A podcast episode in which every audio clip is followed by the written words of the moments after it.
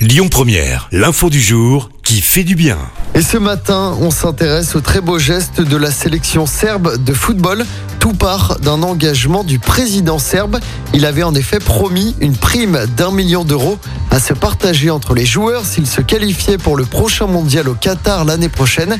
Dimanche dernier, les Serbes se sont imposés face au Portugal de buts à 1 et ont donc gagné leur ticket de qualif.